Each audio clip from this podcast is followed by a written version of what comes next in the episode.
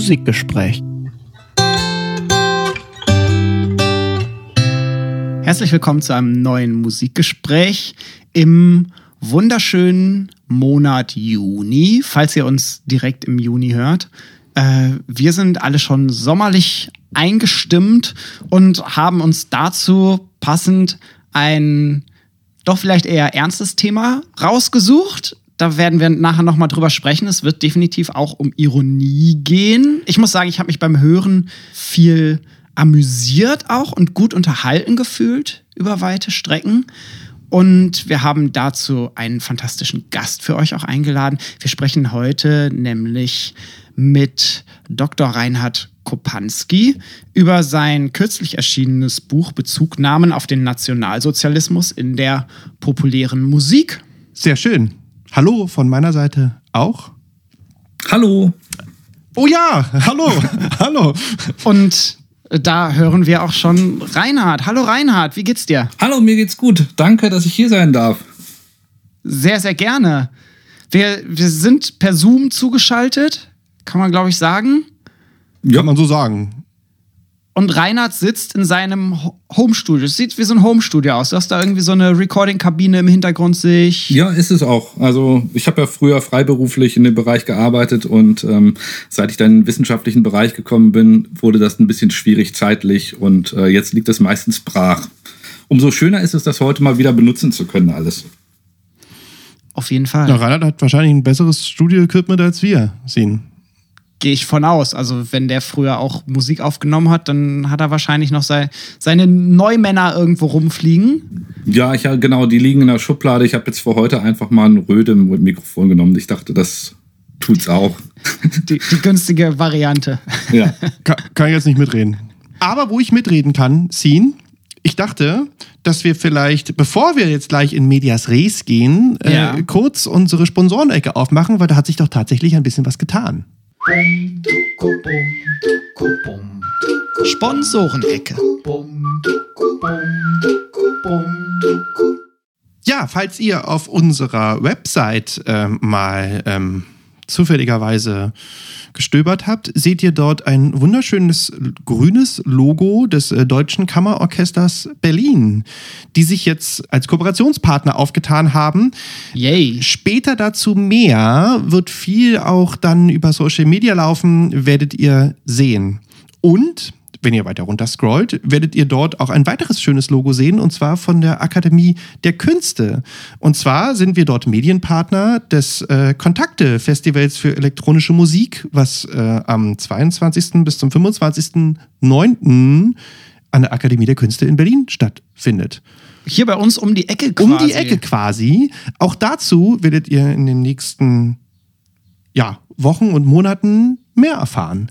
Aber schon mal so angeteasert, beides ist da. Und last but not least, natürlich unser großer Kooperationspartner, der ja letztlich auch die jetzige Sendung sozusagen ein bisschen herbeigeführt hat, der Wachsmann Verlag. Weil wir reden ja heute über, über ein Buch, was im Wachsmann Verlag erschienen ist. Richtig. Bezugnahmen auf den Nationalsozialismus in der populären Musik mit, von und mit Reinhard. Dr. Reinhard Dr. Reinhard Kopanski. So, damit schließen wir die Sponsorenecke erstmal, wobei natürlich jetzt wir über das Buch reden.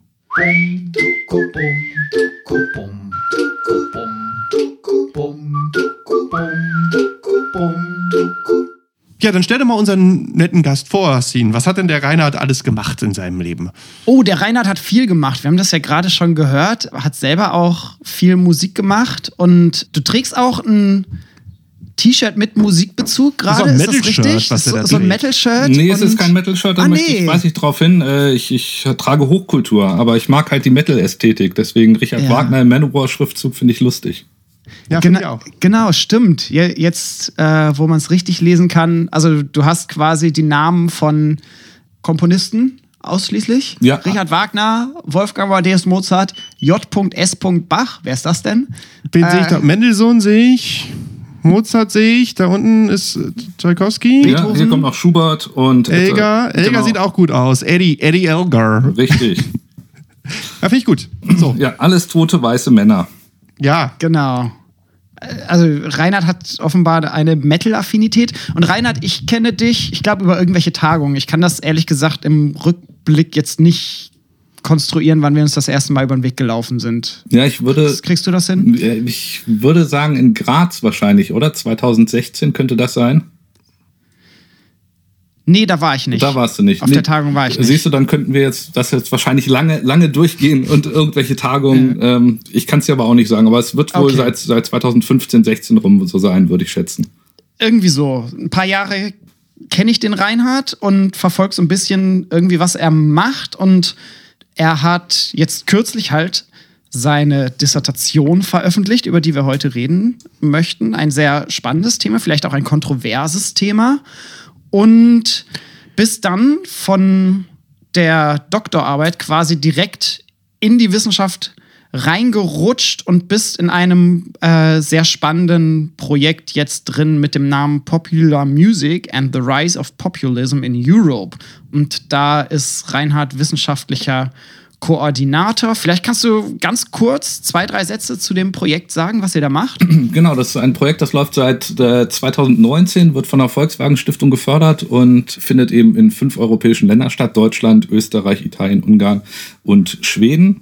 Wir erforschen, wie Populismus in populärer Musik äh, stattfindet, eigentlich so seit Aufkommen zum Beispiel in Deutschland der AfD, wie sich das verändert hat. Und das ist multimethodisch vom Ansatz her äh, mit viel teilnehmenden Beobachtungen auf Konzerten. Jetzt für den, fürs deutsche Team zum Beispiel äh, sind Konzerte von Gabayé, Kollega und äh, Xavier Naidoo vor der Pandemie besucht worden. Und naja, dann kam halt die Pandemie, das hat das ganze Forschungsdesign ziemlich über den Haufen geworfen, weil dann halt ja. nichts mehr war mit teilnehmenden Beobachtungen und auch mit Interviews. Dafür kam ein sehr neues, spannendes Feld dazu, speziell für uns in Deutschland, nämlich die Corona-Proteste, weil da gibt es auch sehr viele Überschneidungen zwischen Populismus, Nationalismus, und naja, die Geschichte von Herrn Naidu kennen wir ja wahrscheinlich alle, wie er sich äh, so geäußert hat seit 2020. Ja, spannendes Projekt auf jeden Fall und passt ja auch zu deinem Buch eigentlich. Und äh, ich glaube, damit können wir auch dann den äh, Weg direkt einschlagen in Richtung der aktuellsten Veröffentlichung von Reinhard Kopanski, auf die sicherlich noch haufenweise Monographien folgen werden. Bestimmt. Bezugnahmen auf den Nationalsozialismus in der populären Musik. Ich war jetzt über das Pfingstwochenende mit der Bahn viel unterwegs, habe das 9-Euro-Ticket genutzt. Hab Wie alle Menschen auch. Warst, du, warst du mit den Punks auf Sylt? Ich war, ich war, nicht mit den Punks auf Sylt, leider nicht. Ich habe fast immer einen Sitzplatz bekommen, ah. außer einmal äh, Bad Klein-Lübeck. Das alles Fake News da. Zurück zu meiner Bahnfahrt. Ja, ich habe ja. dort die Zeit genutzt und habe gelesen. Ich habe tatsächlich sehr, sehr viel gelesen. Ich hab, Vom Reinhard? Ja, ich, naja, ich war jetzt die letzten Tage, wenn ich das zusammenrechne, irgendwie saß ich 13 Stunden in der Bahn. Man kann gut lesen in der Bahn. Ich, ich kann auch ich sehr auch, gut ja. lesen in der Bahn. Ja. Ich habe schon überlegt, ob ich hier in Berlin, wenn ich lese, statt in die Bibliothek zu fahren oder mich hier aufs Sofa zu setzen, ob ich mich in die Ringbahn ja, setze und in meinem Kreis Da gibt es halt leider kein Klo, also du musst zwischendurch ab und zu mal aussteigen. Das stimmt, da müsste ich gucken, ob es irgendwo eine Haltestelle gibt, wo es gute Klos in der Nähe genau. gibt. Und ja. ich habe mich richtig reingelesen. Ich habe die, also bis zu den Fallbeispielen alles ja. gelesen, quasi Einleitung, ich auch. Methode, Theorie, Haltung. Ich auch. Und ich habe dann die Rammstein-Studie komplett gelesen. Ich habe die Leibach-Studie gelesen. Genau, und über die anderen Sachen habe ich so ein bisschen drüber geschaut. Und dann habe ich auch noch ein bisschen Zeit gefunden, mich auf die Zusammenfassung zu stürzen. Ich auch. Dann können wir den Reinhard jetzt ja richtig in die Mangel nehmen. Dann sind wir ja richtig, richtig deep, deep in Thema. Guck mal, er freut sich auch schon. Oha. Ja, genau. Dann fangen wir mal vorne an. Ja. Reinhard. Einleitung und Aufbau. Hört ihr, hört ihr das Blättern? Ich mag das Blättern mal. Das Blättern, ja.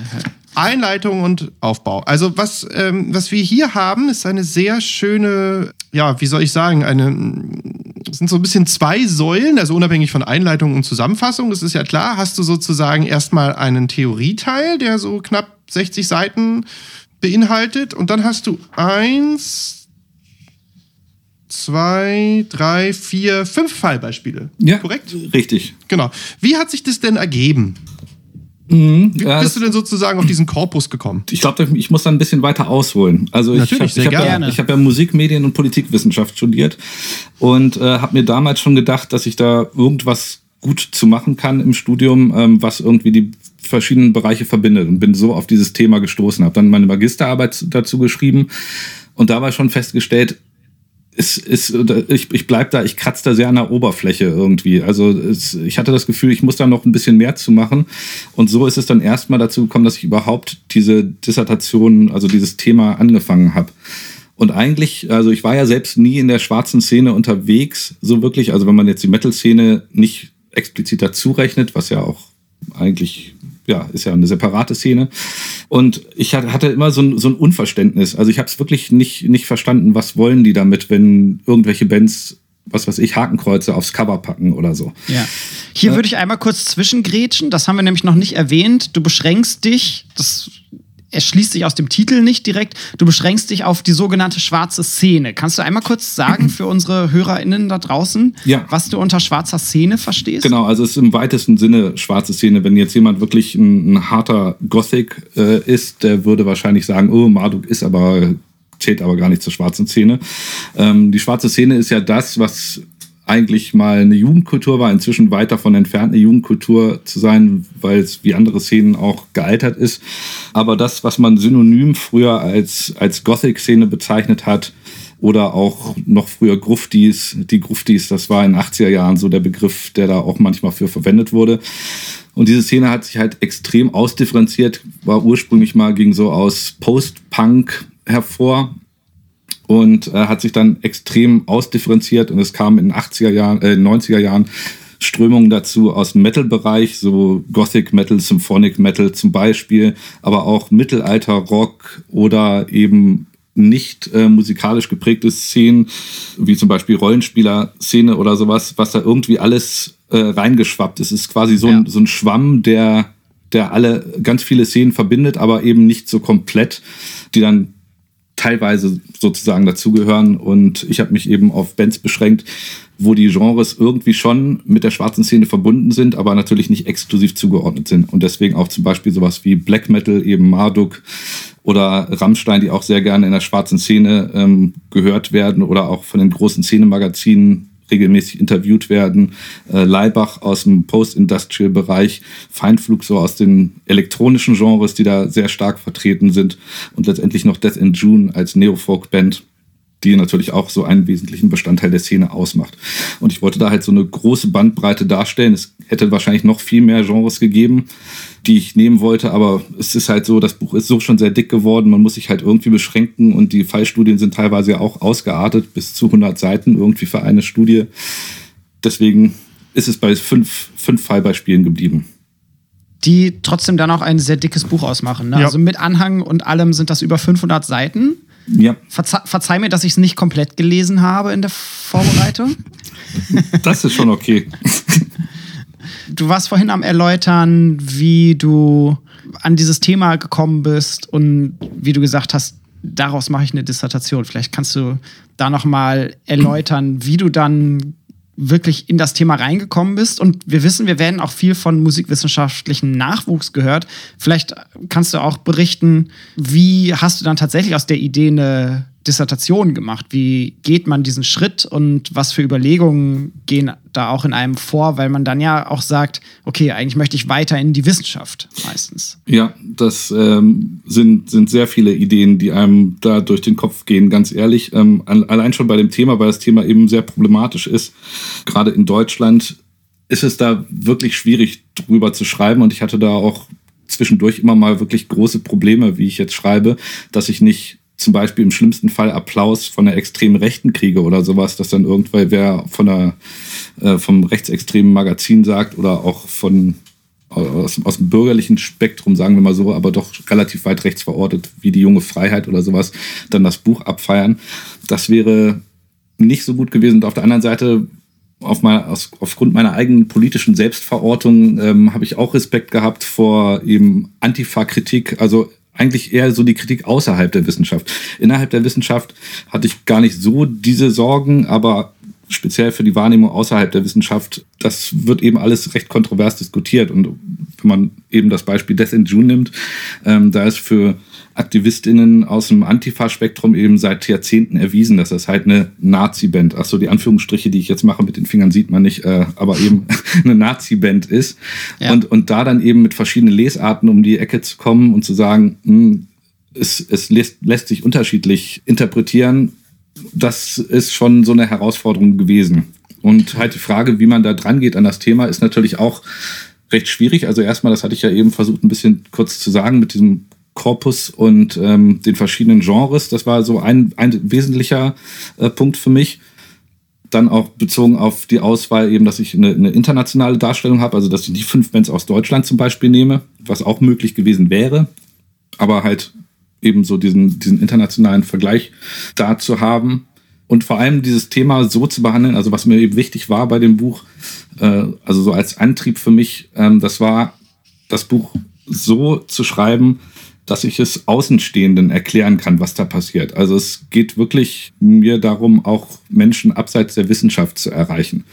Denn das ja. Problem bei dem Thema ist eben, es ist halt so stark aufgeladen in Deutschland, dass man zu jeder Band beliebig äh, viele Online-Artikel oder was weiß ich oder auch in, in gedruckten Zeitschriften finden kann, die eben die eine oder andere Sichtweise bevorzugen. Jetzt zum Beispiel beim Bezug auf Rammstein, wenn man sich irgendwie mal die, Süd die Süddeutsche äh, aufschlägt oder, oder äh, die FAZ oder so, dann ist halt, ja, Rammstein, das ist, die provozieren wieder. Also das ist halt ganz klar, jeder weiß genau, wie eine einzelne Band funktioniert und ich weiß es eben, ganz ehrlich, wusste es nicht, als ich angefangen habe und habe versucht, irgendwie dieses ganze Spektrum an möglichen Lesarten mit einzubeziehen, um eben von so einer zementierten äh, Lesart, die es geben mag, äh, wegzukommen.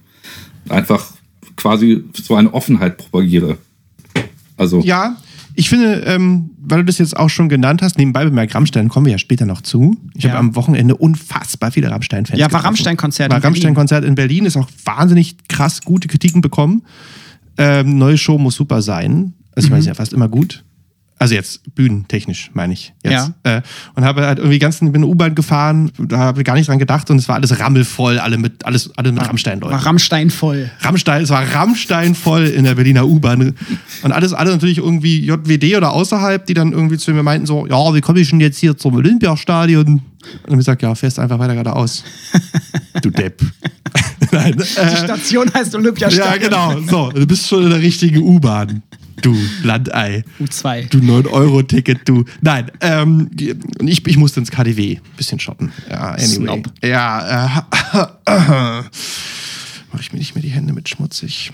Lesarten, Reinhard. Ja. Hast du jetzt mal so gedroppt? Fand ich einen ganz interessanten Begriff. Also du hast ja beschrieben, wie du sozusagen so ein bisschen darauf kommst ähm, und warum du den auch benutzt. Vielleicht kannst du das ja für unsere Zuhörerinnen auch nochmal machen. Ja, ich kann es mal versuchen. Also es ja. geht, geht eben darum, meine theoretische Rahmung an sich ist ja dieses Ironiemodell von, von Hutchen, was ich benutzt habe. Ja, da wollte ich auch Und, später drauf dazukommen, aber das kannst du gleich mit, kannst wenn du Genau, also es hängt halt so ein ja. bisschen auch, auch, auch zusammen, ja. weil das war für mich echt so eine sehr große Inspiration. Das haben wir äh, im Kolloquium äh, gelesen und plötzlich hatte ich dann, puff, mein, mein Theorieapparat, weil ich das einfach wahnsinnig gut fand, für mich äh, das anzuwenden. Und das eben verbunden eben mit den Lesarten aus den Cultural Studies, fand ich eben bezüglich des Themas einen sehr sinnvollen Ansatzpunkt, um eben nicht zum Beispiel ein weiteres Buch zu schreiben oder ein, eine weitere Publikation zu haben, die eben genau sagt, Rammstein ist so, Leibach ist so, sondern eben diese Offenheit einbringen zu können. Und deswegen es fühlte sich beim Schreiben auch ein bisschen schizophren an, weil ich natürlich meine eigene private Meinung habe zu allen Bands, die ich behandelt habe, aber dann trotzdem quasi einen Schritt zurückzutreten von der eigenen Lesart und zu sagen, ja, Moment mal, aber es lässt sich auch durchaus so interpretieren. Und tatsächlich diese Lesarten oder Interpretationen, die gibt es ja auch, diese verschiedenen und konkurrierenden äh, Interpretationen. Wenn man jetzt nochmal bei Rammstein bleibt, Fans haben da ihre eigene Sicht auf Rammstein, die möglicherweise völlig anders ist als aus dem Musikjournalismus oder aus dem Journalismus. Und da spielt eben ganz viel rein aus der, von der eigenen Perspektive. Jetzt mit Bezug auf Hutchen äh, zum Beispiel, sie nennt das Discursive Communities, also sprich das eigene, ähm, das eigene Umfeld, aus dem man stammt. zum Beispiel. Ähm, und deswegen hatte ich das Gefühl beim Schreiben, ich muss das alles mit reinbringen. Deswegen auch sind diese Kapitel teilweise auch mit sehr viel Vorlauf. Also was ist überhaupt zum Beispiel Black Metal? Wo ist da, wo kommt das her? Weil eben das alles zum Verständnis des Gesamten mit dazu kommen muss, um halt ein differenziertes Urteil treffen zu können. Und das betrifft eben letztendlich nicht nur diese Bands, die ich behandelt habe, sondern auch andere, die auch auf den Nationalsozialismus verwiesen haben. Wie zum Beispiel, ich hatte mal eine Erfahrung auf einer Tagung, wo ich was zu Throbbing Gristle gemacht habe, die Industrial-Pioniere, die mhm. das auch schon gemacht haben. Und da habe ich relativ viel in, in der Diskussion relativ viel Gegenwind bekommen, weil eben für viele KollegInnen dann klar war, ja, aber das, wir wissen ja alle, Throbbing Gristle sind halt, die haben das aus den und den Gründen gemacht. Also und ich habe es, also zum Beispiel also aus den und den Gründen konkret eben zum Beispiel als in einem dekonstruktiven Ansatz oder so. Ich habe es eben sehr viel kritischer gelesen. Vielleicht eine Sache auch noch, das finde ich zur Rahmung auch wichtig, dieses, dieses Modell mit den verschiedenen Lesarten, die ich dann habe, mhm. ist es mir halt wichtig, dass es tatsächlich es darum geht, eben Bezugnahmen auf den Nationalsozialismus in der populären Musik äh, sinnvoll beschreiben zu können. Es betrifft aber tatsächlich Bands, die nicht explizit aus dem Bereich Rechtsrock kommen. Also es ist halt für mich völlig witzlos, mit Lesarten um die Ecke zu kommen bei einer Band wie Lanza oder sowas zum Beispiel. Also eben eine Neo Neonazi-Band. Ähm, ja, ja da, da, dafür taugt das Modell nicht, dafür ist es auch nicht gemacht, sondern eher um solche Bezugnahmen, die es ja ganz viel gibt, wie man ja auch in der Einleitung äh, schon, glaube ich, habe ich in einigen Beispielen oder ein paar ein bisschen Name-Dropping gemacht, sozusagen, mhm. mit, mit äh, David Bowie, der es gemacht hat, oder ich hätte auch noch weitergehen können, irgendwie zu Led Zeppelin, Rolling Stones und was weiß ich, wer da alles mal irgendwie in Uniform rumgelaufen ist, in, in, in SS-Uniform. Genau, also für solche Dinge eignet sich das Modell eben nicht für den Bereich Rechtsrock. Was ich dann sehr faszinierend fand, war, dass du bewusst ja auch gesagt hast, du versuchst nicht eine ideologische Gesinnung der Bands explizit herauszuarbeiten, sondern ja. es geht dir tatsächlich um einen sehr streng hermeneutischen Ansatz, würde ich es nennen. Du nimmst dir Musikmaterial, Medienmaterial und das analysierst du. Du ziehst natürlich auch Diskurse mit hinzu, aber beschränkst dich eigentlich zu weiten Teilen wirklich auf einzelne Songs. Also die Fallbeispiele drehen sich jeweils um einen Song. Also es ist nicht Rammstein in der Breite, sondern es geht um links 2, 3, 4 von Rammstein, wo du dich explizit drum kümmerst. Und ich kann ja die Ziele mal vorlesen, so wie du sie in dem Buch schreibst. Das Ziel meiner Studie besteht darin, die künstlerische Verwendung von NS-Bezügen in populärer Musik adäquat zu beschreiben um im Anschluss daran zu einer konkreten Äußerung unterschiedliche Lesarten aufzeigen zu können. Also du bietest dann auch zu den einzelnen Fallbeispielen unterschiedliche Lesarten an. Und äh, ich glaube, darin besteht auch die Leistung dieses Buches, dass du sagst, zu vielen Sachen gibt es nicht einfach eine Meinung, eine Art, das zu interpretieren, sondern diese künstlerischen Texte nenne ich das jetzt mal, die bieten unterschiedliche Lesarten an, abhängig auch von weiteren Kontexten, von der historischen Position, von der Person, die interpretiert. Du machst deine Eigenpositionierung sehr, sehr stark da drin und verweist auch immer wieder darauf, wenn bestimmte Sachen deine subjektive Meinung sind und kommst damit doch, finde ich, ziemlich weit. Also du definitiv zu weitestgehend plausiblen Analysen, die mir auf jeden Fall eingeleuchtet haben. Das freut mich. ähm, nee, tatsächlich war, genau, ist es, war, war es mir wichtig, solche Dinge erstmal zu beschreiben, weil ich weiß nicht, ob ich, ob ich das so sehr verallgemeinern möchte, wir in der Wissenschaft, aber Menschen sehr schnell dazu neigen, zu irgendwas eine Meinung zu fassen, aber ich finde es wichtig, erstmal das von Grund auf zu beschreiben und das eben vom, vom, Ansatz her ist eben die Idee gewesen, dass das so im Prinzip wie eine, wie, ein Sand, wie eine Sanduhr aufgebaut ist. Also das heißt, mit einem extrem breiten Fokus erstmal dran zu gehen. Jetzt im Fall von Rammstein, äh, was ist überhaupt neue deutsche Härte? Wo kommt das her? Dann eben den Fokus ein bisschen enger zu machen. Was ist, okay, was ist Rammstein? Wo kommen die her? Was ist da die Historie? Wie ist die Selbstpositionierung? und dann eben immer weiter auf ein konkretes Beispiel zuzuleiten, wodurch natürlich absolut so ein Framing schon mal passiert von, von der Band. Ähm, deswegen ist es halt da beim Vorgehen wichtig, dass äh, nicht nur zum Beispiel Quellen einbezogen werden, die jetzt eine ganz bestimmte Lesart stützen, sondern wirklich sehr eine sehr breite Quellenanalyse und Quellenkritik äh, mit einzubeziehen, um einfach wirklich diese vielen konkurrierenden äh, Meinungen da auch Abbildungen zu können, äh, abbilden zu können, die da passieren. Und dann ist es eben natürlich die Beschreibung, finde ich, bildet einen sehr wichtigen Teil ich hatte da, im, ich glaube auch in der Einleitung dieses, äh, dieses schöne, das, das Moor, was wir schon alle sehr häufig gehört haben, das So What, finde ich aber, aber schon, schon wichtig eben, das erstmal zu beschreiben, weil ganz konkret, wenn irgendwo auf dem Cover, zum Beispiel von einer, von einer CD, äh, ein Hakenkreuz abgebildet ist, HörerInnen aus Deutschland wissen dann in dem Fall ziemlich sicher Hakenkreuz Nationalsozialismus. Das ist aber erstmal alles. Und wenn man als zum Beispiel als Historikerin dann sowas hört, erkennt man es natürlich noch viel eher, hat aber möglicherweise überhaupt kein Hintergrundwissen über die betreffende Band, die das macht. Und all das spielt eben damit rein, um solche ähm, NS-Bezüge auch richtig ähm, erkennen zu können. Und deswegen habe ich wirklich auf die Beschreibung auch sehr viel Wert gelegt, um auch dann Sachen zu finden, die vielleicht nicht so deutlich sind. Und gerade in einigen Fällen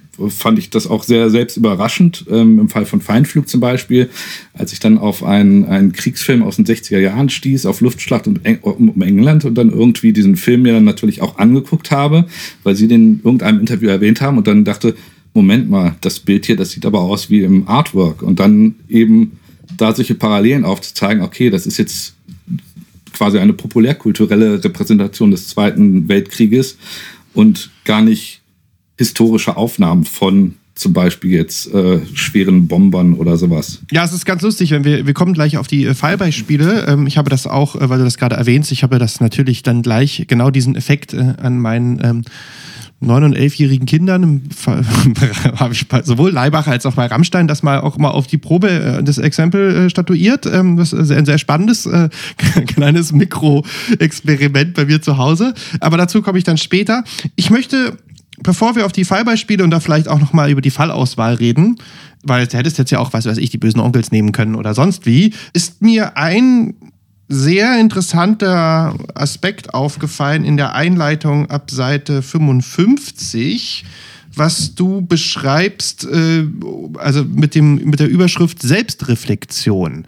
Das ist in, also jetzt für dieses Thema natürlich, denke ich, ja, sehr wichtig irgendwie, aber hat mich, also mich als äh, old-fashioned Armchair Historical Musicologist äh, natürlich ein bisschen, dachte mir so, ups, was denn das? So, also ich schreibe jetzt immer das nicht. Ich stehe, ich bin eigentlich Marxist, möchte es aber nicht so raushängen lassen. Also ich war sehr erstaunt darüber, wie viel Raum du dem Narrativ gibst, ja fast schon belletristisch, da irgendwie dich im weitesten Sinne in der ersten Person Singular selbst reflektierst in dem Punkt. Das finde ich ganz interessant. War das in der Größenordnung Absicht, weil das Thema das eingeladen hat? Oder würdest du sagen, du, so sollte man immer an Wissenschaft rangehen?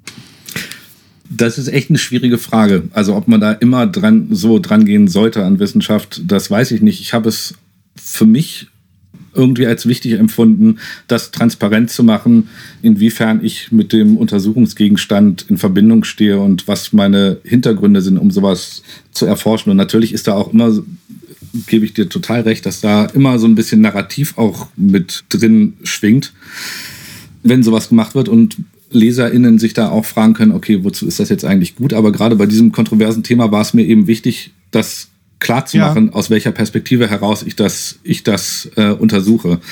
Und eben zum Beispiel solche Punkte wie, ich war nie selbst Mitglied der Szene, was heißt Mitglied, ist ja sowieso eher so ein informelles Mitglied, aber ich war da nie drin in der Szene. Und ich höre diese Bands auch nicht privat zum Beispiel. Das sind, halt, sind mir halt wirklich wichtige Punkte, denn das ist ja, in, gerade in Popular Music Studies, kommt das ja durchaus häufiger mal vor, dass Forschende auch Sachen beforschen, die sie privat auch ganz gut finden, sagen wir mal so vorsichtig ausgedrückt. Und das natürlich nicht nur in Popular Music Studies, das gibt es selbstverständlich in der historischen Musikwissenschaft genauso. Das finde ich nicht ganz wenn lustig. Jemand, wenn jemand sein ganzes Leben mit Bach, ja. Entschuldigung, aber sein ganzes Leben ja, ja. mit, mit Bach-Kantaten verbringt, äh, sollte man meinen, dass da jemand auch eine gewisse Affinität zu Bach hat. Äh, aber es wird halt nicht so reflektiert. Es ist einfach da. Und ich finde das irgendwie für mich als Stil wichtig, das einzubringen, meine eigene Perspektive auf was. Und wenn ich zu einem völlig unkontroversen Thema schreibe, Moment, das ist, glaube ich, bisher noch fast nie vorgekommen, aber wenn ich das mal mache, ähm, dann würde ich das wahrscheinlich auch höchstens in einem Satz vielleicht mal erwähnen, wie mein Verhältnis zum Untersuchungsgegenstand ist. Aber je nachdem, wie kontrovers der Untersuchungsgegenstand ist, desto wichtiger ist es mir dann auch das Ganze transparent zu machen. Denn das war eben bei dem Thema an sich, fand ich sehr wichtig, das transparent zu behandeln. Und deswegen gibt es auch teilweise sehr lange Ausführungen zu, zu einigen Dingen und sehr viel Belege, sehr viel Bilder. Es ist ja in manchen Teilen fast ein Bilderbuch, also es sind ja über 150 Abbildungen, aber das eben alles wirklich transparent zu machen, um zu zeigen, hier, das ist auch wirklich da, ich erzähle, ich denke mir jetzt nicht einfach was aus, denn dieser Vorwurf wird ja sehr leicht gemacht und gerade in, in einem solchen Bereich kann es sehr leicht passieren, dass dann der Vorwurf kommt, äh, der schreibt ja wieder jemand aus der Außenperspektive, der keine Ahnung hat über irgendwas, schreibt, schreibt sich da irgendwas zusammen. Und dem eben so ein bisschen vorzubeugen, das fand ich sehr wichtig und deswegen eben auch diese ausführliche Selbst, ja, äh, ähm, Selbstpositionierung. Ich finde es ganz lustig, weil eben, also das, was du gesagt hast, da wollte ich halt gerade reingrätschen, dass du jetzt in der historischen Musikwissenschaften, also irgendwie jetzt ein Musikwissenschaftler, der ein Buch über Bach schreibt, würde sich niemals irgendwie als Bach-Fan oder als Nicht-Bach-Fan outen oder so. Ne? Das habe ich noch nie gesehen, dass da jemand vor, im, vor, im Vorfeld des Buches schreibt, ich bin übrigens Bach-Fan und ich schreibe jetzt ein Buch über Bach. Also das, das gibt es gar nicht. So. Warum eigentlich nicht? Ja, weiß ich nicht. Also es ist ich so ein kenne, ich kenne auch Leute, die sagen, forscht am besten nicht zu Musik, die ihr privat gerne viel hört, weil ihr damit euch auch das Thema so ein hab- bisschen kaputt forscht. hatte ja zum Beispiel, du weißt ja, ich habe ja viel über Skinheads gemacht und Ja. über Ska-Musik. ja. Und ich wurde in meinen Vorträgen und auch von Studierenden sehr oft gefragt, so, so, also Herr Siebert, sind Sie eigentlich Skinhead und so, ne? Oder, oder wie kommen Sie denn jetzt auf Skinhead und so? Also, und ich habe dann immer gesagt, so, ja, keine Ahnung. Und dann sagten die mal, aber da muss doch was dran sein. Sie können sich doch nicht so ein Thema einfach aus, so wie, wie, warum hast du so viel Ahnung über Skins? Und musste mich da auch irgendwie rechtfertigen zwischendurch, weil ich halt Ja. nirgendwo in meinem Buch geschrieben habe, ich bin, ich bin übrigens kein Skinhead.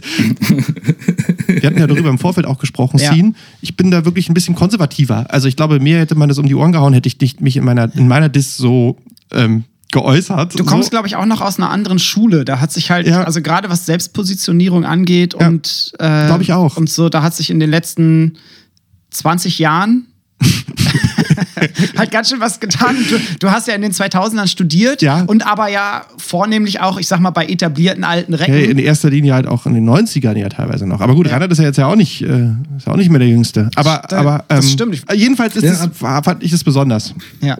Ja, also äh, vielleicht, ich erstmal, ich muss dir da auch absolut äh, beipflichten und äh, das ist vielleicht auch eine, eine Empfehlung, also falls Studierende das hören. Das passiert nämlich in Hausarbeiten auch sehr gerne, dass dann über eine Band geschrieben wird, wo, wo Studierende absolute Fans von sind. Und ich habe mir das tatsächlich im Studium selbst sehr schnell abgewöhnt, weil ich da Seminare hatte zu, zu Analyse populärer Musik und ich war zwar kein Beatles-Fan, aber habe halt so eine Hausarbeit mal geschrieben zu Get Back, eine Songanalyse. Und dann habe ich halt während der Hausarbeit den Song, ich weiß nicht, 200, 300 Mal gehört oder sowas und ich konnte den hinterher einfach nicht mehr hören. Und das ist aber tatsächlich so, wie ich dann arbeite. Also auch bei, bei diesem Death and June, diese Klangcollage, 15 Minuten. Ich, Oh, ich würde behaupten, ich habe die häufiger gehört als, als jeder Death and June-Fan. Äh, Jedenfalls aus meiner Perspektive fällt es mir immer noch schwer, diesen mir vorzustellen, dass jemand den Song einfach zum Vergnügen hört oder einfach weil, weil jemand eine nette Hintergrundbeschallung möchte oder so. ja.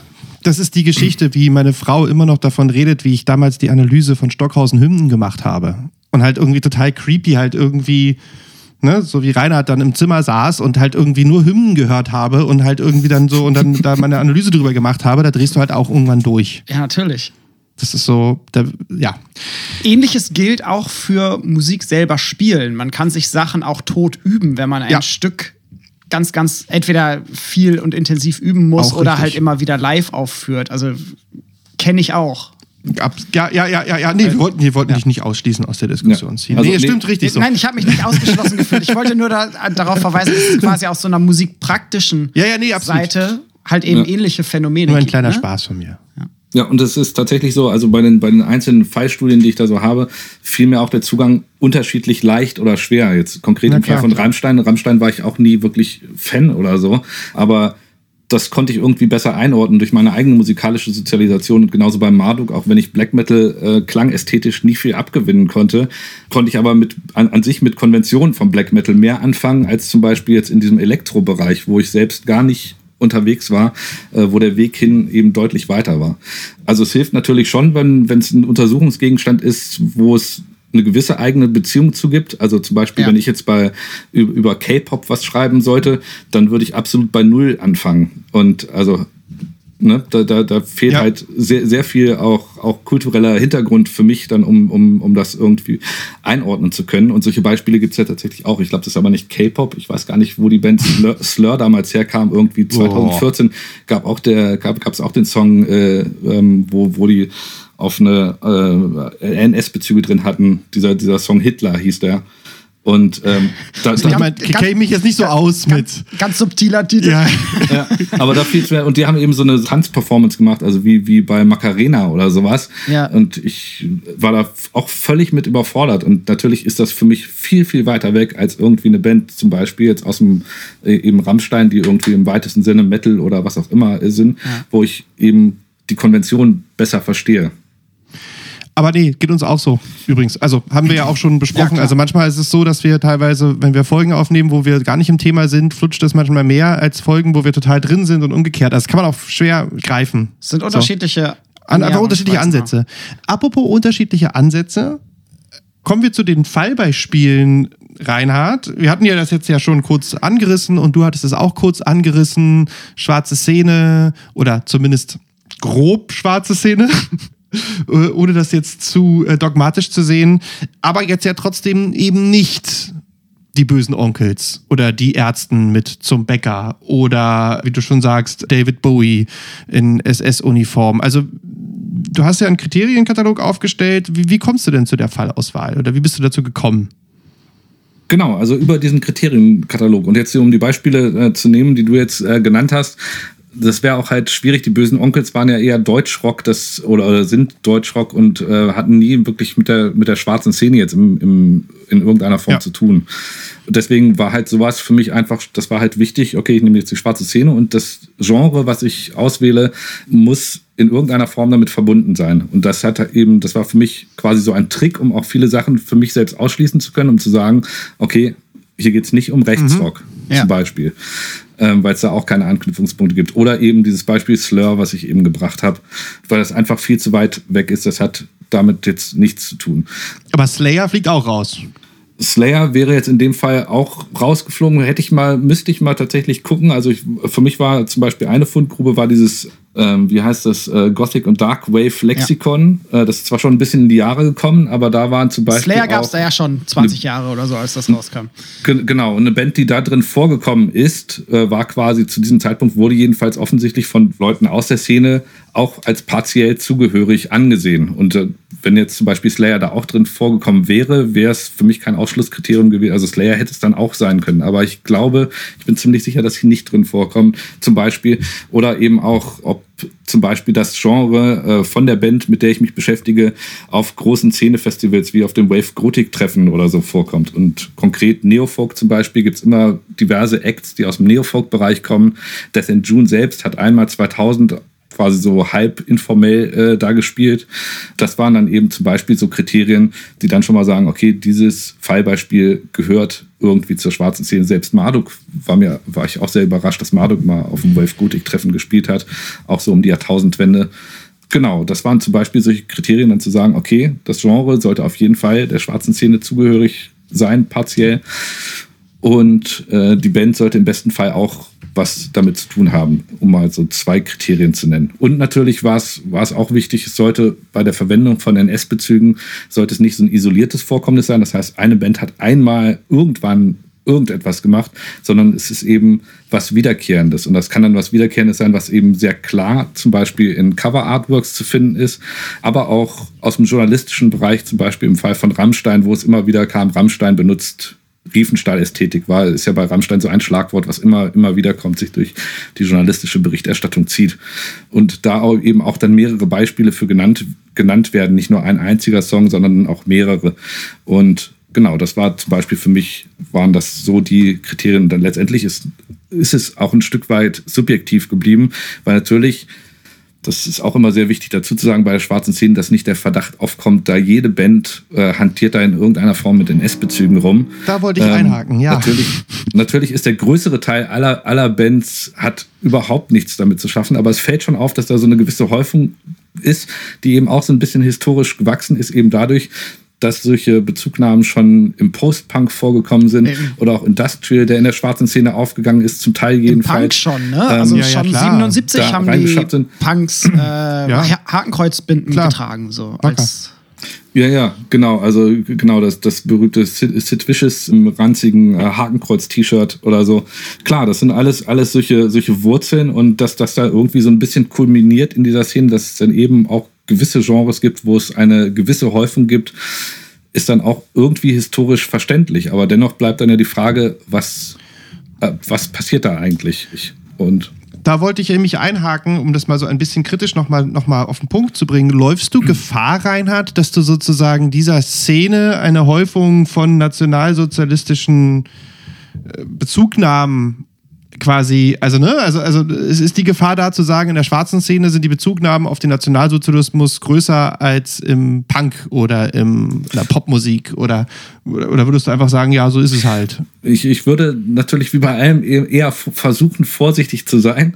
Tatsächlich jetzt im Bereich im, im Vergleich, es kommt immer darauf an, womit mal, womit es verglichen wird. Jetzt im Vergleich zu sagen wir, äh, Volks... Rechtsrock? Vol Im Vergleich zu Rechtsrock ist es deutlich weniger, ja. Und, äh, also wo, wo, wo ich insgesamt eben wegkommen wollte, war eben von dieser allein politischen Sicht auf das Ganze.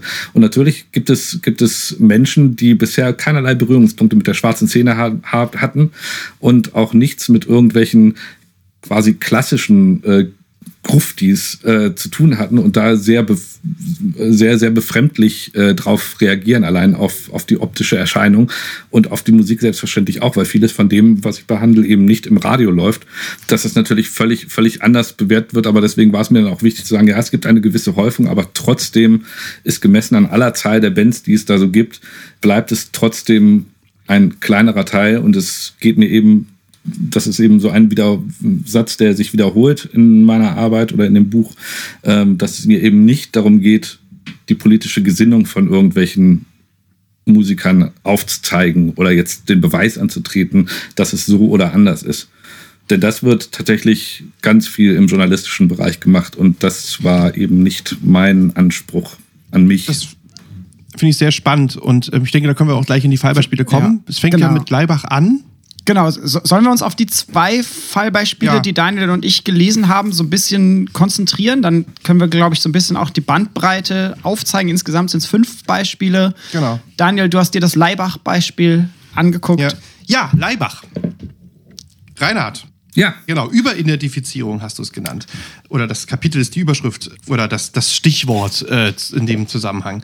Ich kann ja mal ganz kurz, bevor du jetzt das von A bis Z sozusagen erzählst, das müssen wir ja nicht machen, kann ich das ja mal kurz zusammenfassen, ähm, um dann ein paar spezifische Fragen dazu zu stellen, Reinhard.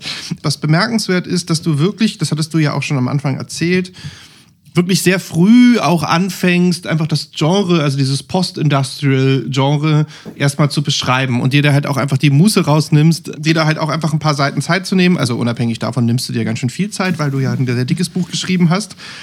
Was ich ein bisschen, ja, am Anfang, was ich ganz interessant finde, ist, dass du im Grunde genommen eigentlich diese ganze Industrial-Szene so ein bisschen runterbrichst auf Throbbing Gristle. Also im Grunde genommen nicht du brichst es runter, aber das sind sozusagen so die Erkenntnisse daraus, dass du im Endeffekt eigentlich sagst, Throbbing Gristle war Industrial und alles, was nach Throbbing Gristle passiert, ist dann Post-Industrial.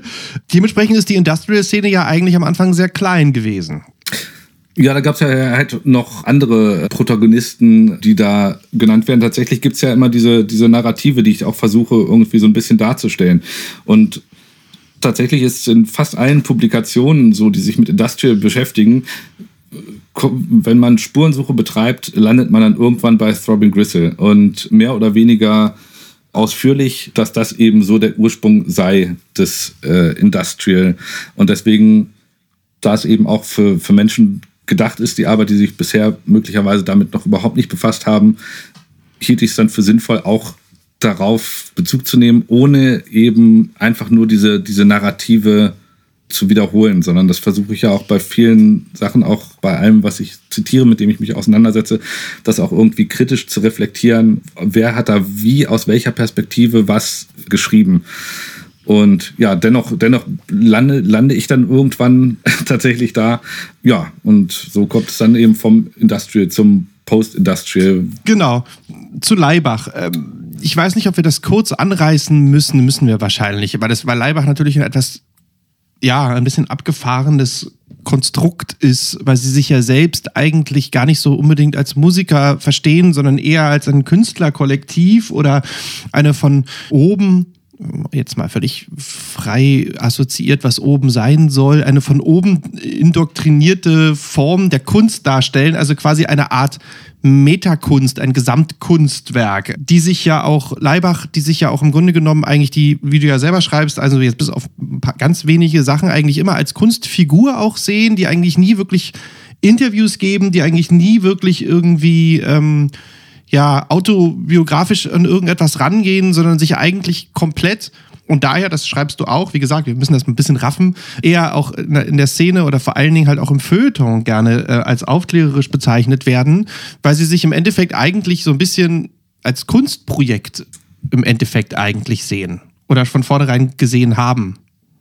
Absolut, aber da, auch das hat sich tatsächlich geändert äh, im Laufe der Jahre, weil es zum Beispiel in den 80er Jahren auch noch sehr, sehr kontroverse äh, Beiträge gab in, in Zeitungen oder auch in, in Magazinen im Spiegel irgendwie, äh, als, als Leibach da aufgetreten ist, wo, wo die Menschen nicht so richtig viel damit anfangen konnten. Also eben nochmal als, als, als Rahmung Leibach eben als Teil des Künstlerkollektivs Neue Slowenische Kunst, wo es auch Theatergruppen und Malerei gibt und alles Mögliche. Und natürlich ist Leibach da schon Teil dieses Kunstdiskurses geworden. Allerdings, und das würde ich auch jetzt noch vertreten als These, dass das echt auch daher kommt, dass die schon sehr früh sehr äh, wortmächtige Verbündete gefunden haben. Also in dem Fall ist es dann Zizek, der über Leibach, äh, quasi bei Leibach schon Anfang der 90er Jahre sozusagen die Absolution gegeben hat und äh, erklärt hat, wie es bei Leibach, was eben Leibach macht, warum Leibach was wie macht. Und das ist eben auch wieder sowas, was ganz stark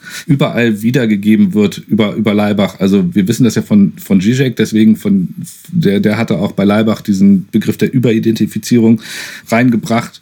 Deswegen habe ich es auch mit Fragezeichen hin, hinge, hingesetzt in die Kapitelüberschrift, weil ich mich dann selbst tatsächlich gefragt habe, ja, aber Überidentifizierung, womit denn eigentlich? Weil das ist eben auch ein, ein wesentlicher Punkt. Leibach kommt aus Slowenien und äh, aus dem quasi ehemals sozialistischen System am Anfang der 80er Jahre angefangen und natürlich war das in den 80er Jahren dann was völlig anderes als heute und, und das Beispiel, was ich von Leibach habe, ist eben auch, stammt auch aus den 80er Jahren die Bearbeitung des Opus-Songs äh, Life is Life. Natürlich gab es diesen Song, also vor dem sozialistischen Hintergrund, war so meine Überlegung, dass es tatsächlich doch irgendwie was anderes ist, als wenn dieser Song heute immer noch auf Konzerten gespielt wird. Und tatsächlich ist dieser Song ja heute immer noch im Programm. Und so das Highlight, und auch da gibt es eine Studie von Bell zu Leibach-Fans, zählt der jedenfalls in dieser Studie zu den absoluten Hits für Fans. Also, dass viele Fans nach wie vor diese Songs, die eben mehr oder weniger offensichtlich NS-Bezüge enthalten, sehr populär ist. Und das finde ich halt sehr interessant. Und gerade Leibach, im Fall von Leibach, Leibach ist Teil dieses akademischen Kunstdiskurses. Und ja, in den Feuilletons, du hast es auch gerade gesagt, sind sie dann auch drin. Und natürlich gibt es dann diese eine Sicht. Und das finde ich dann habe ich versucht, in dem Buch äh, so ein bisschen zu irritieren, quasi diese, diese Sichtweisen, die sehr zementiert sind, so die die dominante Lesart sozusagen sind, dann ein bisschen herauszufordern und eben zu fragen, womit identifizieren sie sich denn über eigentlich? Und da habe ich ja direkt dann drei Möglichkeiten angeboten genau, und bin genau. aber trotzdem noch nicht ganz schlüssig, was jetzt das in Anführungsstrichen Richtige ist. Aber darum geht es ja. ja. in dem ganzen Buch auch nicht. Aber es sind eben drei Möglichkeiten, womit sie sich überidentifizieren. Und es scheint aber zum Beispiel im Fall von Leibach auch äh, sehr attraktiv zu sein äh, für Forschende, die irgendwie in, in Anknüpfung zum Beispiel an, an Adorno oder sowas als, als große Aufklärer und Kritiker an der, an der Kulturindustrie zu sehen, zum Beispiel.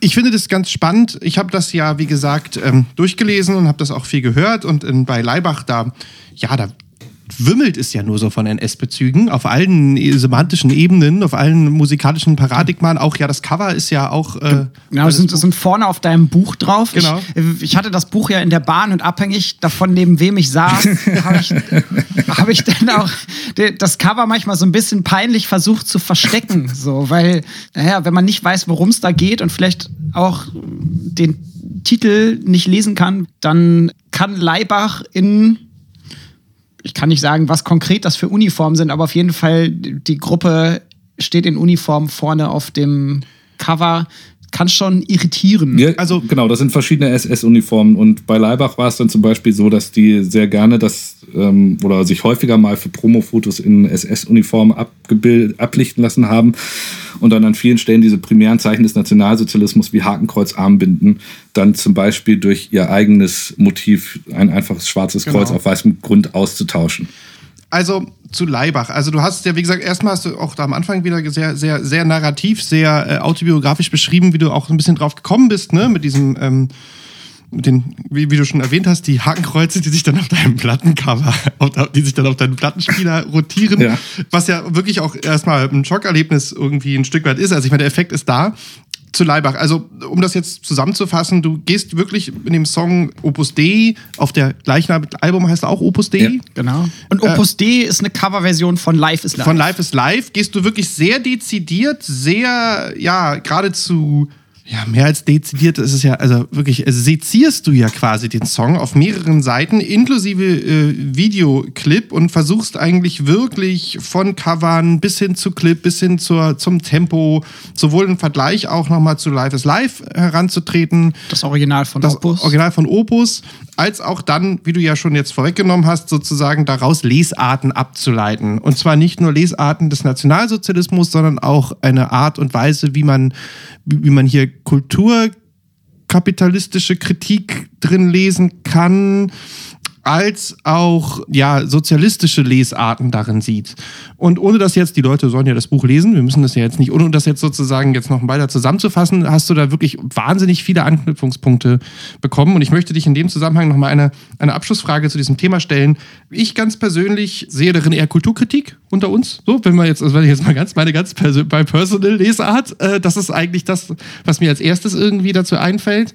Wobei natürlich die Visualisierung sehr wichtig ist genau, zwei Aspekte. Erstens, ich habe ein bisschen an Stravinsky-Neoklassizismus denken müssen. The Rake's Progress und so. Das war so ein Gedanke, der mir lustigerweise dazu einfiel, weil sie ja diesen Life is Life Song, ähnlich wie Stravinsky The Rake's Progress, wirklich nur minimal verändert haben und dadurch einen ganz anderen Effekt ausgelöst haben.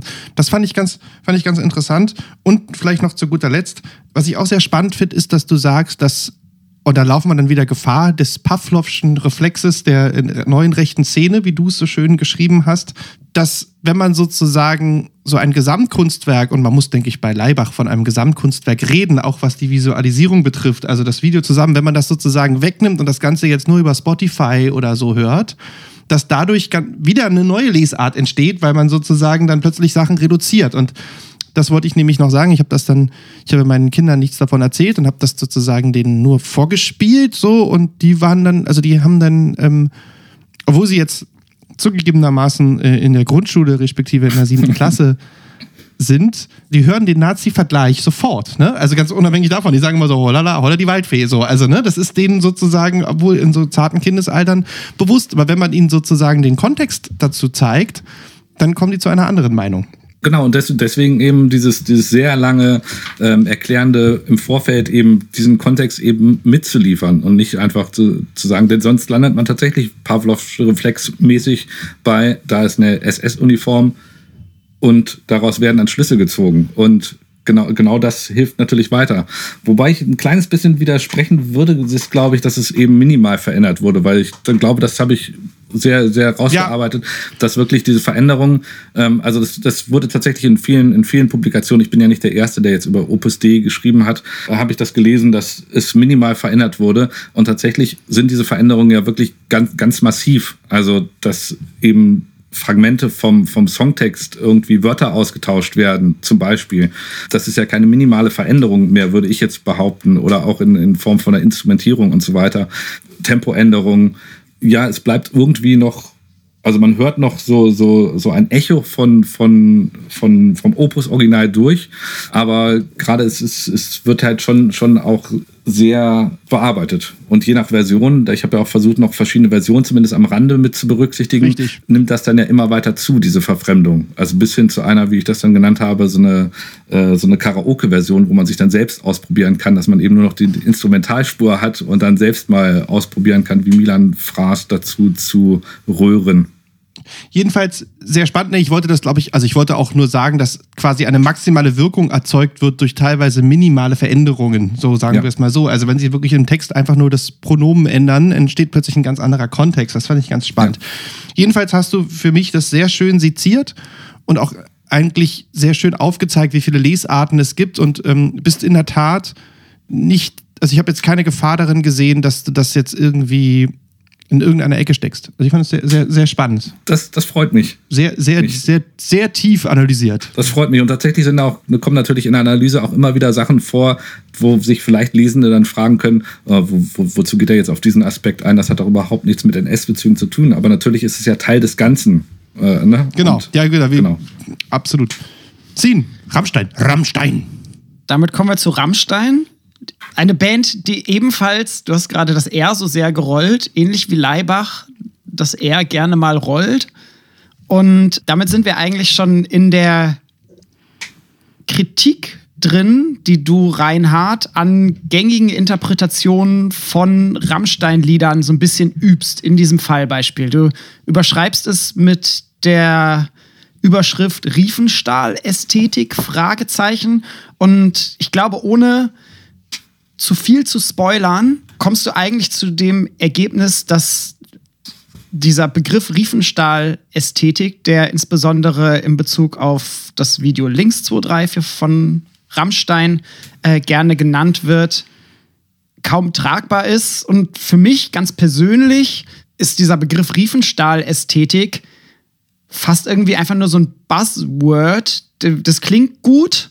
Man zeigt damit, dass man irgendwie ein bisschen weiß, so wer war Leni Riefenstahl, was hat die gemacht. Und es ist auch bekannt, dass es äh, in der Populärkultur viele popkulturelle Querverweise irgendwie auf ihre Ästhetik, auf ihre Filme und so weiter gibt. Und du zeigst dann ja letzten Endes, dass du zumindest in deiner Analyse, und da würde ich dir auch folgen, diesem direkten Vergleich Riefenstahl-Ästhetik nicht so sehr folgen kannst, beziehungsweise bleibt dann ja auch gerade in vielen Kritiken oder Auseinandersetzungen, die sagen, Rammstein verwendet dort eine Riefenstahl-Ästhetik, sehr offen, worin diese denn im Detail liegen würde. Und zur Band Rammstein müssen wir jetzt, glaube ich, gar nicht so viel sagen. Die ist wahrscheinlich den meisten irgendwie bekannt. Mitte der 90er gegründet. Mitglieder kommen aus Berlin und Schwerin. Und Alte äh, DDR-Punk. Alte, alte DDR, genau. Alte Und DDR-Punk-Szene auch. Ne? vor, Ja. vor allem Punk-Szene, aber also hatten auch Spielerlaubnis und so Ja. teilweise. Ja. Du betonst auch die Herkunft sehr stark und ich glaube, wir lehnen uns nicht zu weit aus dem Fenster, wenn wir sagen, dass Rammstein das Aushängeschild für das ist, was vielfach als neue deutsche Härte bezeichnet wird. Auch wenn solche Genrebegriffe natürlich immer schwammig sind und zu kritisieren. Ähm, Und weltweit, also wirklich Weltweit bekannt. milliardenfach verkauft. Also Deu außerhalb Deutschlands ja fast mehr Ja. bekannt als und wird im. Radio gespielt Ja, auch. ja. Also, ne, also auch Radiostationen, die jetzt nicht explizit irgendwie einen Rock- und Metal-Fokus oder so legen, äh, die spielen auch Rammstein. Also großer, Mittlerweile. Großer Big Seller. Mittlerweile. In den 90ern sah das vielleicht noch anders Ja, Böse aus. Onkel spielen sie immer noch nicht. Ja, weiß, weiß ich auch warum. Ja.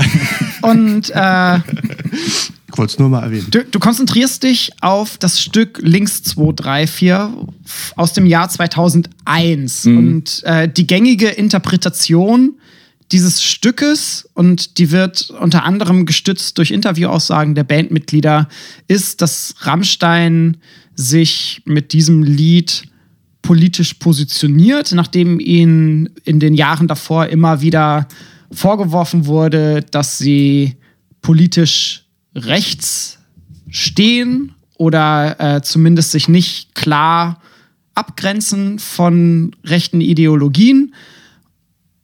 Und äh, die Band selber sagt, mit dem Song versuchen sie sich einzuordnen, auch wenn sie eigentlich eine Einteilung politischer Meinungen in einfach nur links-rechts ein bisschen zu vereinfachen finden.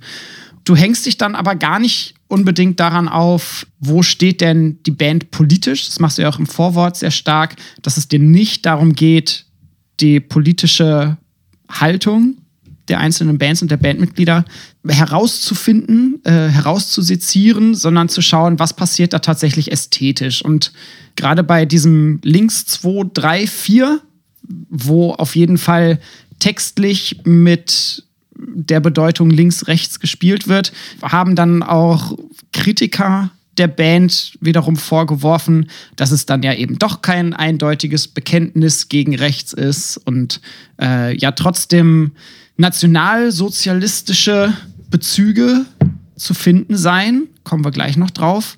Du versuchst gerade eigentlich diese Kritik, die dann oftmals im Feuilleton an Rammstein geübt wurde, so ein bisschen nachzuvollziehen und dem was gegenüberzustellen, eine detaillierte Analyse. Und äh, vielleicht kannst du uns da erläutern, wie bist du überhaupt darauf gekommen, diesen Song jetzt unbedingt zu wählen und finden sich da Bezugnahmen auf den Nationalsozialismus und dann vor allem auf die sogenannte Riefenstahl-Ästhetik? Ja, ich versuche vorne anzufangen. Wie ich auf diesen Song gekommen bin, tatsächlich hatte ich die das ja im Mai 2019 abgegeben. Und da habe ich im März nochmal ganz, ganz laut geschrien, als Rammstein nach zehn Jahren dann eben äh, den Deutschland-Videoclip veröffentlicht hat, weil der hätte sich natürlich total angeboten, aber da war ich eben in der Schlussredaktion der Dissertation mhm. und hatte, musste mich deswegen auf Links zu drei für beschränken, wo ich glaube ich auch noch ein paar Sachen, neue Aspekte vielleicht gebracht habe. Aber als kleiner Spoiler, ich benutze das jetzt hier schamlos als Werbeplattform äh, zu dem Deutschland-Clip. Gerne. Zum Deutschland-Clip gibt es ist auch ein Aufsatz in der Zeitschrift für kritische Musikpädagogik. Äh, letztes Jahr erschienen ist auch Open Access auf Englisch. Da habe ich eben das gleiche Modell angewendet wie jetzt eben auf Links zur 3.4 und wird verlinkt. Sehr, wird verlinkt, sehr gut. Ja. Genau, und, und dieser Song war eben, ich, ich bin bei dem Song letztendlich gelandet, weil ich mich gefragt habe, so das Gesamtwerk in Anführungsstrichen von Rammstein durchgehört, angeguckt, Videoclips und so weiter und bin bei diesem Song gelandet, einfach weil es hätte sich natürlich dieser Stripped äh, Videoclip angeboten, wo Rammstein ja in dieser Depeche Mode Coverversion explizit Bilder aus dem Leni Riefenstahl Film Olympia, Fest der Völker, Fest der Schönheit verwendet hat für diesen Videoclip. Allerdings ist es A, eine Coverversion, hatte ich bei Leibach schon, B ist es ein Song auf Englisch und Rammstein singt nun mal zu 98 Prozent oder 99 Prozent auf Deutsch.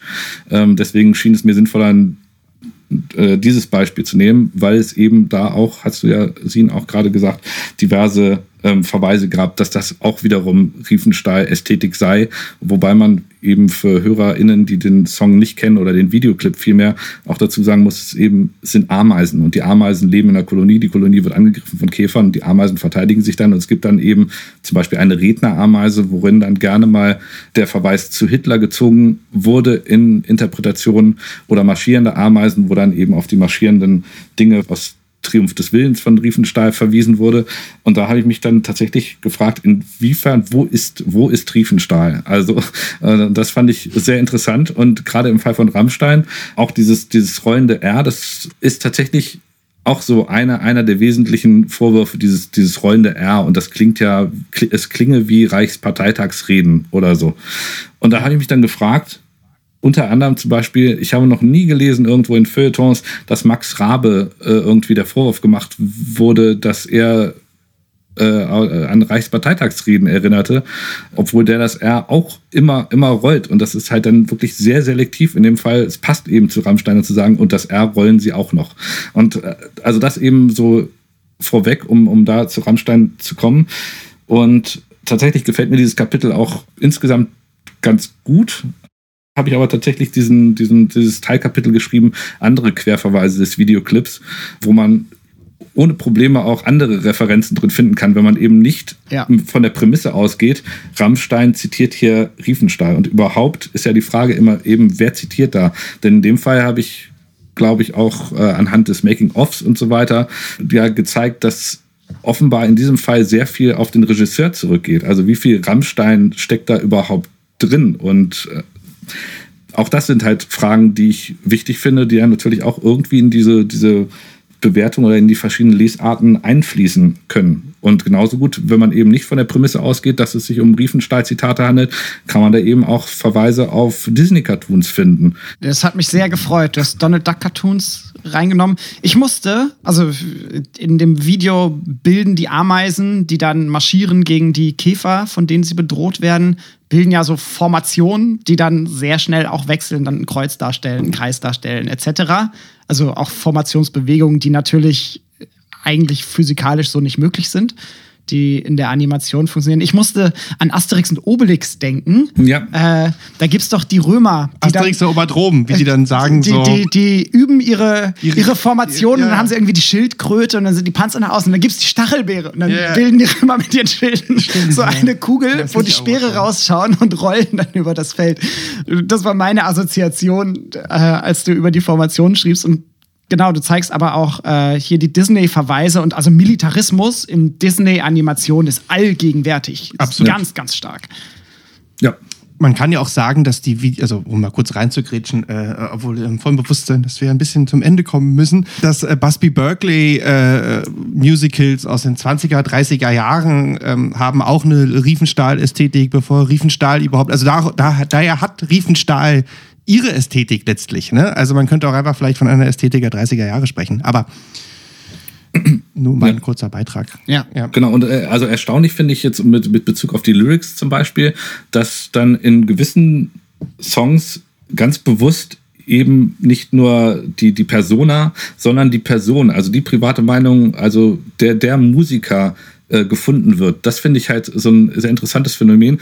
Ist jetzt vielleicht völlig, völlig äh, ab davon, aber heute Morgen auf WDR 4 äh, gehört irgendwie, wo es um, um Tina Turners Pri Private Dancer ging und irgendwie ihr die Frage gestellt wurde, ob sie denn selbst mal Prostituierte gewesen sei in einem Interview, wo ich auch, wo ich mich frage, bei, bei Elton John Rocketman fragt niemand, ob er schon mal auf dem Mond gewesen ist. Also äh, die, die Frage stellt sich halt gar nicht. Und äh, auch bei Rammstein, äh, um auf Rammstein zurückzukommen, in, in dem Fall ähm, eben bei Ich tu dir weh oder so, da sind Textzeilen drin, da kommt niemand auf die Idee zu fragen, oh, das ist jetzt, ah, Rammstein, offensichtlich steht Till Lindemann, der ja Hauptverfasser der Texte ist, auf die und die Praktiken, was halt, die auch teilweise bei Rammstein sehr überzeichnet und völlig ins Absurde ab, abgleiten, würde man aber als Hörerin nicht auf die Idee kommen, dann zu sagen, dass das eben eine, eine darstellende Realität ist. Aber anscheinend scheint es wichtig zu sein bei der politischen Position, dass HörerInnen da Klarheit haben möchten und dann auch gerne zum Beispiel in diesem Song dieses Bekenntnis finden,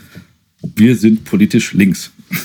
Wobei ganz interessant hier der Vergleich auch Leibach-Rammstein, der ist, dass es beides sich zwar, also beides ist sehr artifiziell Ja. und, und Leibach ist ja viel mehr, also ist noch artifizieller im Bereich, also die benutzen ja wirklich krasse NS-Symbolik als Kunst, wobei bei Rammstein, und ich glaube, das ist immer so ein bisschen die Gefahr, deshalb versucht man das in Anführungszeichen auch, dass immer so andeutungsweise passiert, ne? Also, also ich habe bei Rammstein, musst du bitte, du bist der Experte, Reinhard, jetzt NS, sagst du ja, glaube ich, auch, NS-Verweise, also da fliegen keine Hakenkreuze durch die Gegend.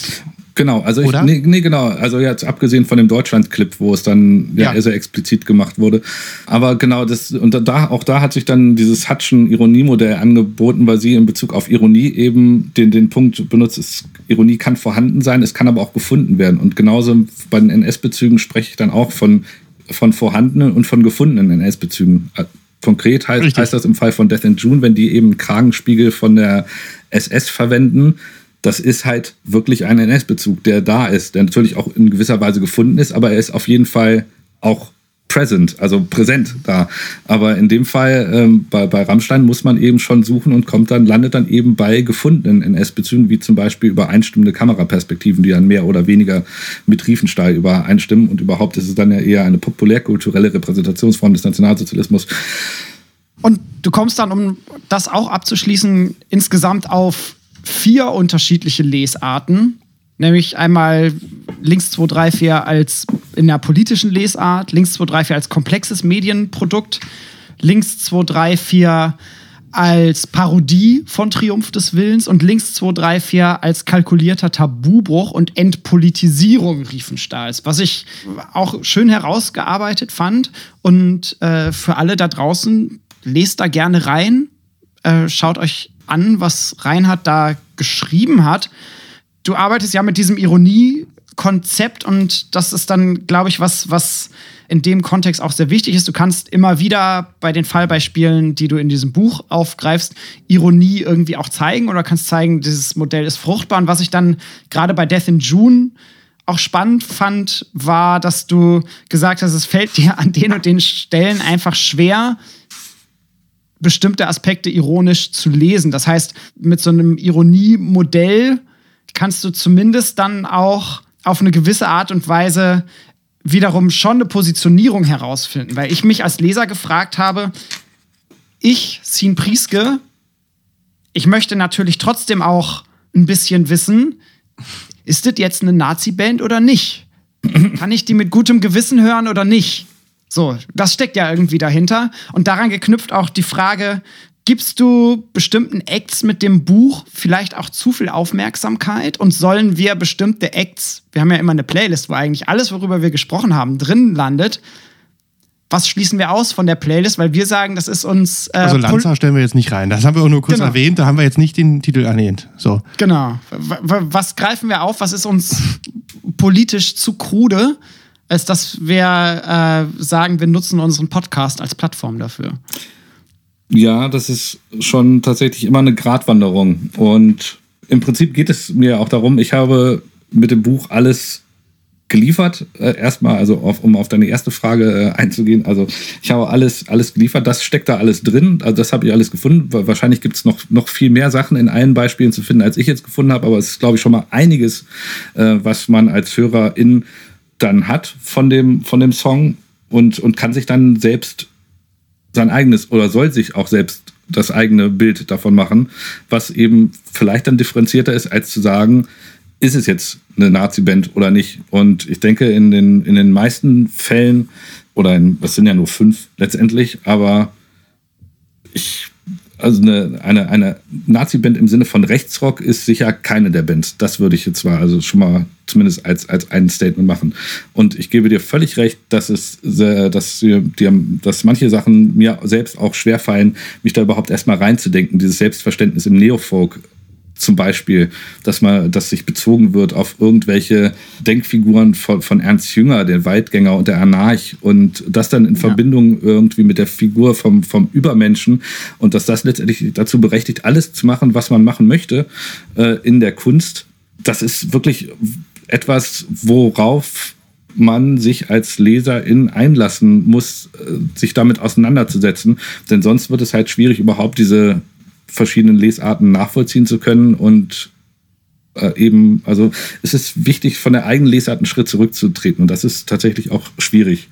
Und im Fall zur, zur Playlist, also bei Death in June, ich, ich äh, habe, glaube ich, zumindest am, am Schluss in diesem Beispiel, gerade weil diese Band mit Abstand am kontroversesten diskutiert wird oder wie ich schon sagte, auch äh, da seit Jahrzehnten eigentlich schon die Meinung besteht, das ist eben eine, eine, eine Band aus der extremen Rechten von GegnerInnen fand ich es auch wichtig, am, am Ende dann nochmal so etwas zu schreiben, wie aus all dem, was ich jetzt hier gezeigt habe und, und gefunden habe und abgeleitet habe, dass es mir total verständlich ist, dass dem so ist, dass diese Band so gewertet wird. Und ich würde deine Frage versuchen, ein, ein bisschen zu umgehen. Also wenn ich selbst Konzertveranstalter wäre, würde ich zum Beispiel Death in June nicht einladen. Nicht, weil ich denke, das ist auf jeden Fall eine Nazi-Band, sondern weil in dem Publikum, weil es auch, weil diese Band auch ein Publikum anzieht, die ich selbst, wenn ich Konzertveranstalter wäre, nicht haben würde. Wobei dieses Publikum auch sehr divers ist da, aber trotzdem wäre das für mich zum Beispiel so ein Kriterium. Das ist ein, ein ganz, ganz, ganz krudes äh, äh Geschichtsverständnis, was die Band da an den Tag legt also höchst problematisch äh, und dennoch finde ich die äh, äh, meine Lesarten, die ich da habe, nicht konstruiert und gerade also ein, meine das persönliche stimmt, ja. Lieblingslesart ist halt, dass dass diese NS-Bezüge da so ein Red Herring sind, also dass dieser dieser Mensch, der Death in June betreibt, irgendwie in seiner ziemlich eigenen Welt lebt, die möglicherweise auch krude Versatzstücke von völkischer Esoterik mit einbezieht, also alles Mögliche ohne jegliche Grenzen und, und sein eigenes Kunstprodukt beschreibt. Und vielleicht ist es, ist es tatsächlich so, äh, wenn er einen SS-Totenkopf benutzt, zum Beispiel, dass der Totenkopf für ihn irgendwas anderes bedeutet. Also dass für er jedem Symbol ein neues, neues, eine neue Bedeutung für sich gibt. Das ändert ja aber nichts daran, wie es gelesen wird, wenn er dann in Interviews es nicht selbst erklärt und das bewusst auch nicht erklären möchte dann ist das natürlich schon schwierig und deswegen ist es kein Wunder, dass diese Band weiterhin so gesehen wird, wie sie gesehen wird. Danke nochmal für die Erklärung. Ich möchte an dieser Stelle dir sagen, Scene, es passt gerade so gut, habe ich, hab ich in Reinhards Buch gefunden, hör zu. Verstehen ist für Menschen ständig praktizierte Alltagsroutine. Das permanente Problem verstehender Wissenschaftler besteht deshalb darin, zu plausibilisieren, was ihr Tun eigentlich zu einem wissenschaftlichen Unternehmen macht, obwohl es doch explizit auf einem ganz alltäglichen, allgemeinen menschlichen Vermögen basiert. Denk mal drüber nach. Das ist doch ein schöner Schluss. Ganz herzlichen Dank, Reinhard. Ein sehr tolles Buch. Vielen Dank an den Wachsmann Verlag, der uns die Möglichkeit gegeben hat, dieses hier vorzustellen, zusammen mit Reinhard. Kann man das? Ja, kann man so sagen. Kann man so sagen. Und ja, schon eine Kaufempfehlung. Also definitiv. Ja. Oder äh, also so in den Unis ist es wahrscheinlich in den Bibliotheken und Ja. dann leitet es aus der Universität aus. Äh, ein, ein Musterbeispiel an tiefgehender hermeneutischer Analyse auch. Tiefgehend. Also wie gesagt, ich könnte darüber, also wir könnten jetzt noch stundenlang sprechen, Reinhard. Mir fallen so viele Querbezüge ein, auch Semantik könnten wir darüber besprechen. Ich finde ja diesen kulturindustriellen Ansatz ganz interessant. Ich würde, ich habe so viele Sachen, die ich dir gerne hierzu sagen würde, die jetzt alle nicht in diese Sendung passen. Auch meine ganz persönliche Meinung, aber ähm, wir schließen das. Ja. Reinhard, bevor wir uns verabschieden von unseren HörerInnen da draußen, möchte ich dir noch die Möglichkeit geben, ein paar letzte Worte zu sagen zu deinem Buch, zu dieser Sendung heute, Tipps für die Leute da draußen, Sachen, die unbedingt auf die Playlist sollen. Danke, danke, dass ich hier sein durfte. Ja, ich kann mich da nur anschließen. Kauft das Buch. Und äh, Playlist, äh, ich hätte da eine lange Liste, die kann ich dir aber, äh, kann ich euch gerne mailen, was vielleicht besser nicht drauf sollte auf die Playlist. Super gerne. Wunderbar. In dem Sinne wünschen wir euch da draußen alles Gute. Das war's, Sin. Sommerpause jetzt. Habt einen schönen Sommer. Wir machen Sommerpause, Ja. wobei wir trotzdem, ihr kennt das, unsere Summer Specials veröffentlichen werden. Dürfen wir noch nicht verraten. Die sind so special diesmal. Das heißt, im Juli und August erwartet euch Was jeweils ein Musikgespräch Summer Special und ab September sind wir dann wieder da und berichten über elektroakustische Musik. Auf der Kontraste, bei der Kontraste, ja. Um Genau. die Kontraste.